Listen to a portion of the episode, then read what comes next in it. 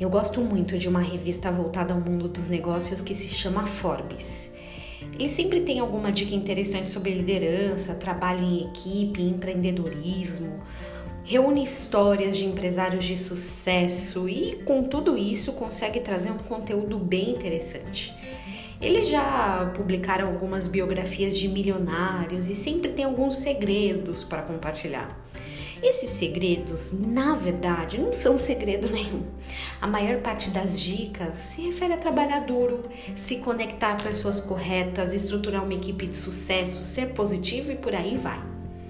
Aquela história de segredo de família, receita secreta para dar certo, não passa, na minha visão, de propaganda para vender um produto ou se vender.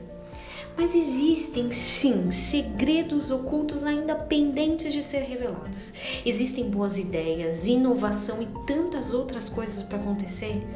E tais segredos não estão guardados em uma revista, em um livro, em uma biografia, mas estão guardados em alguém.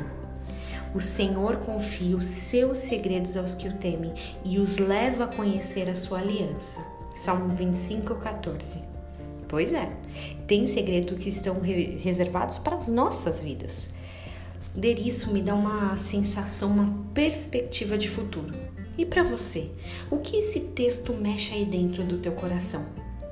Talvez muitas vezes a gente se ache limitado, incapacitado ou mesmo com menos valor que outras pessoas, principalmente nesse mundo onde a aparência vale mais do que a essência.